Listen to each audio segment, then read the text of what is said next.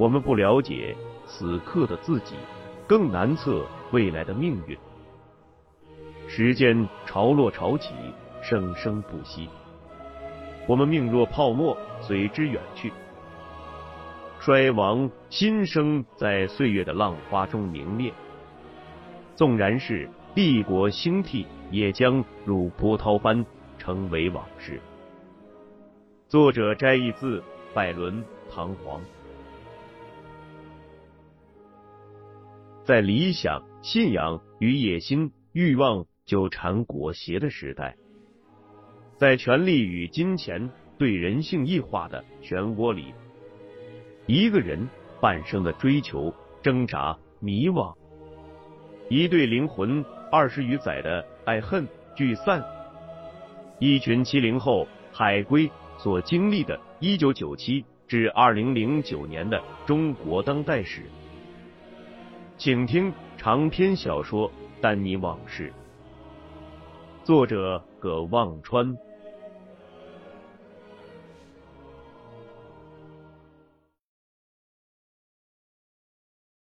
军训时，大家吃穿都一样。回了学校的罗卫星又变成了那个午饭、晚饭只能打四五毛钱素菜，吃两个馒头的最寒酸的学生。罗卫星有了上一次卖衣服的经验，又开始利用课余时间卖谭军留下来的衣服。罗卫星拉着贺雷帮忙，他们除了在校内前后的几个男生宿舍。还跑到周边几个大学去卖。谭军剩下的两包衣服，在两三周内卖完了，总共卖得两千多块钱。罗卫星自己留了二百块，给了贺雷二百块，把剩下的一千六七百块都寄给了谭军。谭军给他回了封信，说可以通过火车货运把些货给罗卫星。罗卫星卖完货，再把货款付给他。没过多久，谭军的第一批三大包假冒伪劣服装鞋袜就到了。罗卫星和贺磊卖完了货，除了寄给谭军的货款，这次每个人挣了三百多块钱。就这样，罗卫星课余做起了办地下的服装生意，他平均每月能挣到两三百块钱。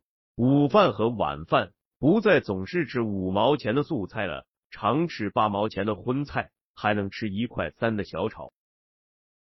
罗卫星告诉三爷爷，他开始在学校勤工俭学了，以后不用再给他生活费。罗卫星没忘了他和谭军的第一次买卖是怎么结束的，小心经营着跟辅导员王正一的关系。王正义也听说罗卫星他们又开始卖服装了。一次上课时，把罗卫星叫到教室外询问情况。不过这次王正一没有禁止罗卫星做小买卖，而是问有没有新款的皮鞋。罗卫星按王正一说的尺码，拿了双花花公子皮鞋给王正一。王正一要付钱，罗卫星不要。王正一说钱要付，打个折，罗卫星就给他算了半价。以后隔两三个月，他就给王正一送条牛仔裤、衬衫、皮鞋之类的。每个月工资一百来块的王正一没再提钱的事。罗卫星有生以来头一次挣了钱，而且一下子挣了比三爷爷每个月工资还高。有了钱，罗卫星发现自己这辈子第一次有了自信。他现在每个月。能挣到二三百块钱生活费，生意好时还更多。他身边一般的同学家里每个月给的生活费也就一百块左右。像李德生这样，爸爸在北京当处长的，每个月从家里拿到的生活费也就一百五十块。罗卫星俨然成了同学里的阔人。罗卫星的自信不仅是因为他口袋里有了些钱。还因为在卖衣服的过程中，口才也大有长进，朝着见人说人话、见鬼说鬼话的方向发展。有了钱的罗卫星想法也多了，除了改善伙食，开始关心自己的穿着打扮。佛要金装，人要衣装。他发现能让人立刻从自卑到自恋的办法，就是穿上一身时髦的新衣服，一双锃亮的新皮鞋。人容易被别人的穿着打扮所迷惑，也很容易被自己的穿着打扮搞得忘乎所以。绝大多数中国人刚刚不用肉票。就能吃上肉，不用粮票就能买到粮食，开始希望通过廉价的冒牌服装来安慰自己的心灵。八十年代末，大学生们的穿衣戴帽受香港电影的影响，比如《英雄本色》里穿黑风衣的周润发和穿皮夹克、老板裤的张国荣。罗卫星穿着的品味是由谭军通过铁路货运发给他的那些包裹。决定的。他军训结束回学校，穿着谭军给他的黑色人造革夹克和宽松的牛仔裤，在校园里招摇过市。天冷了，他穿上件毛呢的黑色短大衣，围了条褐色羊毛围巾，一条褐色的老板裤和黑皮鞋。因为个子高，长得本来就精神，果然路过的女生会多看他几眼。除了上课和在食堂打饭，罗卫星平时很少见到林欢。在罗卫星印象中，军训刚回到学校的林欢自由自在、天真烂漫的像个精灵。大学里各年级男生都知道外贸系八八级有个叫林欢的校花。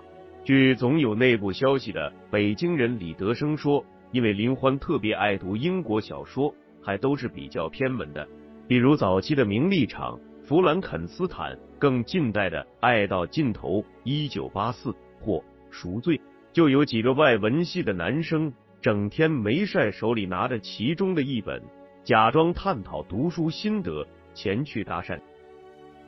据说林欢下课后常到校园里的荷花池边去看书，于是荷花池边的长凳变得非常抢手。他每周三下午下课回宿舍会路过学校操场，于是，在那个时间训练的校足球队队员们会停止训练，围到场地边上等着看风景。他在校园里无论走到哪里，也总有两三个装作与他同路的男生尾随观赏。林欢对于这些关注和目光，既不害羞也不恼怒，似乎全当成是空气。晚上，男生宿舍关了灯，除了听叽里呱啦的短波收音机，就是聊林欢，聊他长得像某个女明星，聊他家里是什么干部背景，聊女生那边传过来的他上学时的奇闻异事。有人说他曾参加了当时一个颇为轰动的电视剧女演员的全国海选，可惜个子太高被淘汰了。有人说她因为夏天穿超短裙和露背衫上课，害了一位四十多岁、性格害羞的男老师脸红脖子粗的讲不下去课。还有人说他那所中学里一半的男生都曾是他的裙下之臣。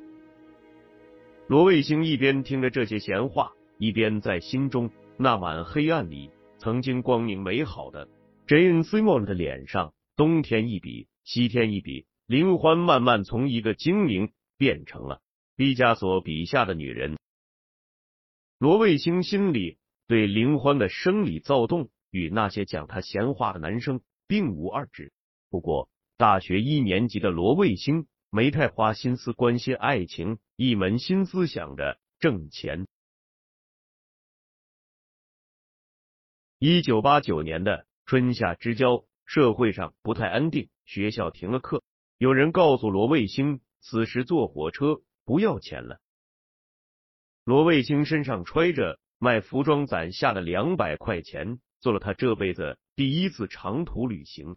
他去广东找谭军，谭军给他安排了个工作，从潮州往广州、上海、武汉运送谭军他们家工厂生产的服装和皮鞋。罗卫星负责押车。一个来回可以挣两百块钱。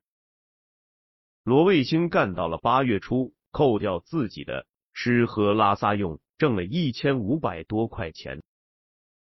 罗卫星带着他挣的钱和谭军为他挑的几身最新款式的衣服，还有三个装满了服装鞋帽的大编织袋，回了中州。他给自己留了三百块钱，用剩下的一千二百块钱给三爷爷买了一台冰箱。三爷爷看着冰箱说：“就会乱花钱，这得买多少吃的才能把这大家伙填满嘞？这东西费电吗？”九月开学，上了大二，罗卫星发现越来越没人把功课当回事。上课时，教室里三分之一的学生心猿意马的记着笔记，三分之一在看闲书，还有三分之一。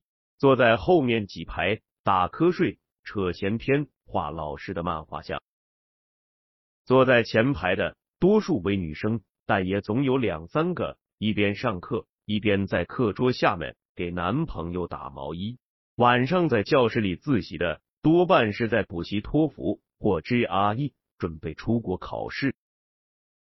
大学老师上课得过且过，只要课堂上学生不吵翻天。老师讲老师的，学生玩学生的。罗卫星的生活目标却越来越明确，越来越有希望。只要努力，总能挣到钱。而他最不缺的就是努力。罗卫星又见到了林欢，但不知道为什么，林欢脸上多了落落寡欢的神色。第一学年那种精灵般的样子无影无踪了。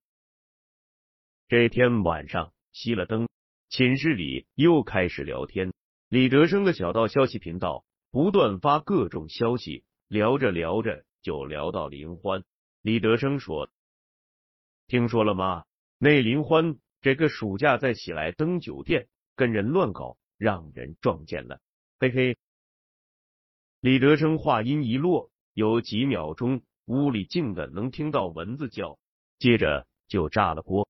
有人说李德生胡说八道，有人刻薄的说不知道便宜，哪个有钱的还是哪个老外，反正这种天姿国色从来跟咱人民群众没关系。有人说李德生你小心点，林欢家可是高干，小心他找人整死你。李德生说：“姐，什么高干？不就是他有个在省经贸委？”当副主任的舅舅吗？芝麻大的一个副局级，我爸在北京，那可是关键部委里的正处级，动我试试。他又嘟囔了一句道：“又不是我说的，我是听暑假去喜来登打工的一老乡说的。他暑假每天晚上去喜来登的酒吧当服务员，林欢暑假也在喜来登酒店实习。”我那老乡说，林欢跟一胖子俩人在酒店里胡搞，结果不知道俩人为什么说吵起来，把酒店保安和警察都招来了。那胖子好像还是省里一个什么领导的儿子，嗨，估计是价码没谈拢，嘿嘿。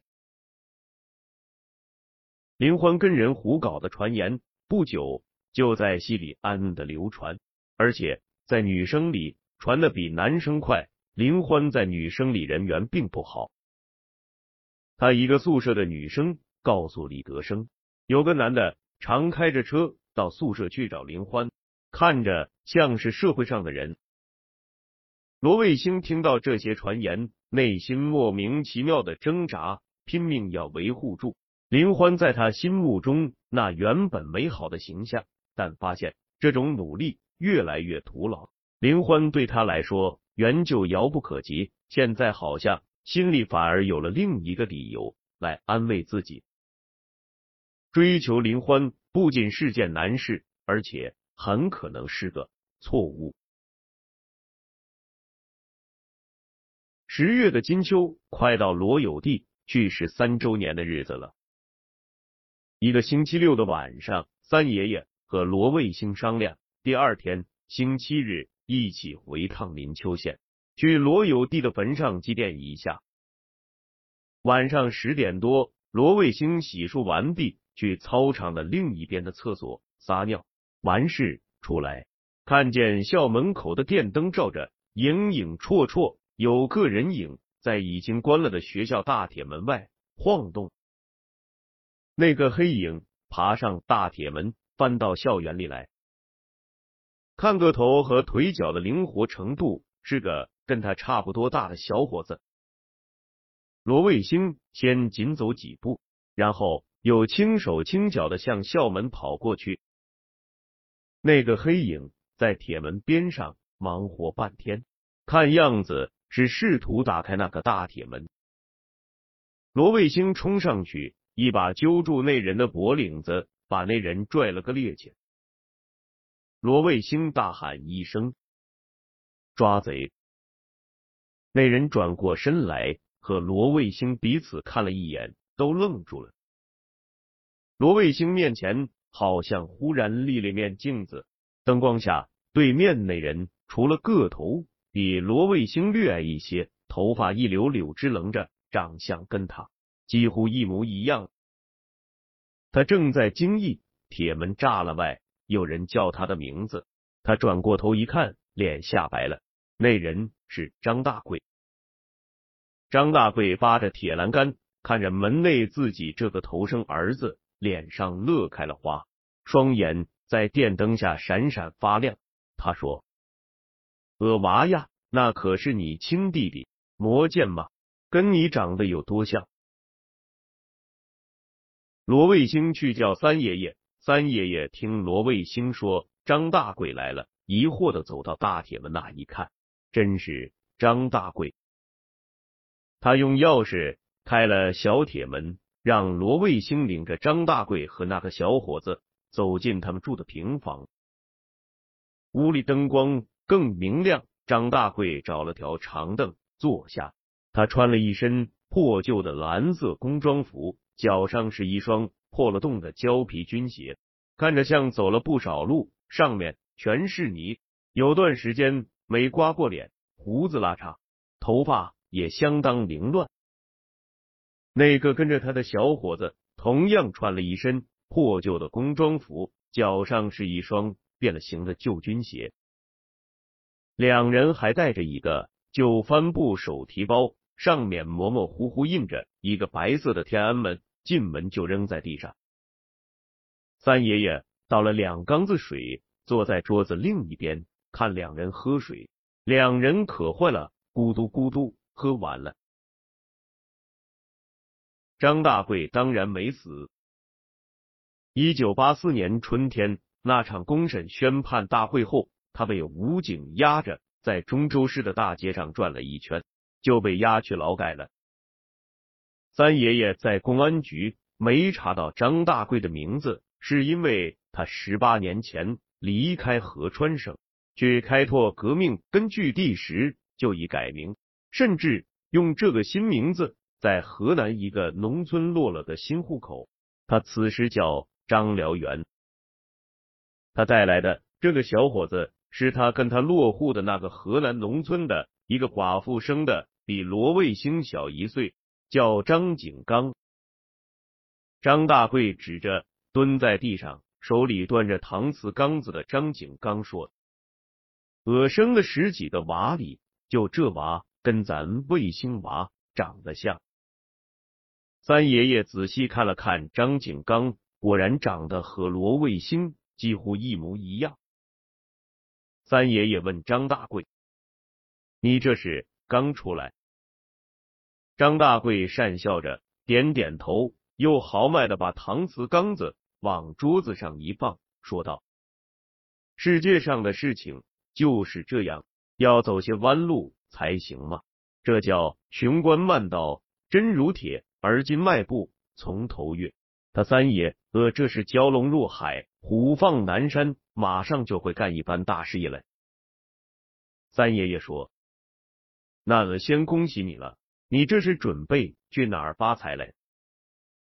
张大贵说：“我以前在南方几省就有挺大的一片事业，等我回去领导的我这是路过，专门来看看你老人家和娃。他转头看着罗卫星说：“娃，想你爸不？”三爷爷问张大贵：“你知道娃他妈过世了吧？”张大贵一时没反应过来，问是谁。三爷爷说：“卫星娃他妈罗有弟。”说完，叹口气，才接着说道：“就是三年前这个时候，我跟卫星娃金哥还商量，这两天找个礼拜天去一趟林丘，给阿他妈上个坟来。”张大贵哦了一声，脸上撑起来的豪气。和得意之色忽然不见了。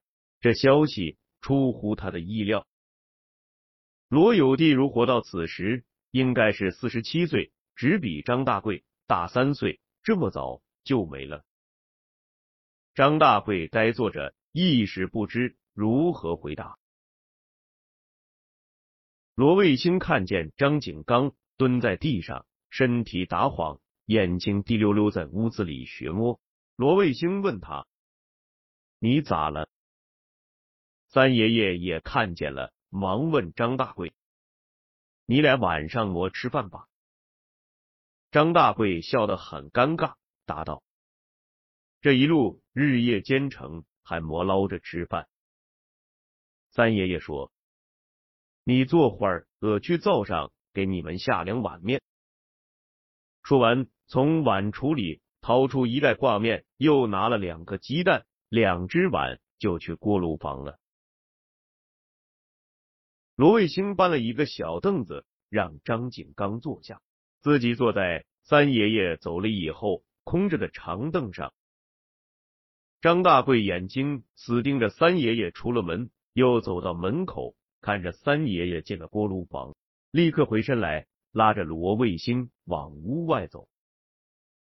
张景刚起身要跟出来，张大贵严厉的瞪了他一眼，让他在屋里等着。张大贵和罗卫星走到屋外，尽管黑暗中没人，张大贵还是小心翼翼的左右看看，然后转头说：“哎，娃呀，爸这次离开这么久，可想你了。”罗卫星对面前这个人。感觉不到任何情感上的波动。听张大贵这么一问，他倒不知该如何回答了，只好说：“你能多待几天吗？能的话，要不跟我们一起回一趟林丘，去给我妈上个坟。”张大贵说：“娃，爸时间很紧，能抽出时间来看你就很不容易了。林秋见，我就先不回去了。”再说，你妈都嫁给那个姓季的了，跟我也没啥关系了。罗卫星眼睛忽然变得很冷，张大贵看出来了，他忙拉住罗卫星的手，说道：“你妈跟咱没关系，可还是你爸，你还是娃呀，这永远都改不了。你放心，只要有你爸我在，我保证你过上好日子。”比在这地方跟着这老汉过强一百倍、一千倍。他努力放慢了语气，但声音有些紧张，问罗卫星：“娃，你还记得上次我留在你这里的东西不？”罗卫星想了想，说：“记得。”张大贵手抓的罗卫星更紧，问道：“那些东西你放哪达了？是不是给那老汉了？”罗卫星记起罗有弟曾向他交代过，无论任何人问起来，这些东西都和三爷爷没关系。他就摇摇头说：“东西都给了我妈，我妈把几件我能穿的衣服给了我，其他的都是我妈收起来的。”张大贵问：“那你知道你妈把东西收起来后藏哪达去了？会不会？”给季青山那老汉了。罗卫星心中已明白了，张大贵这次回来，并不是为了他，而是为了找回那个包袱。他此刻毫无心理负担的撒了个谎，说：“我妈没给三爷爷，他说他要自己收着，后来收到哪了，我不知道。黑暗中，张大贵沉默着，像在思考。他脸上又换了笑容，搂着罗卫星往屋里走。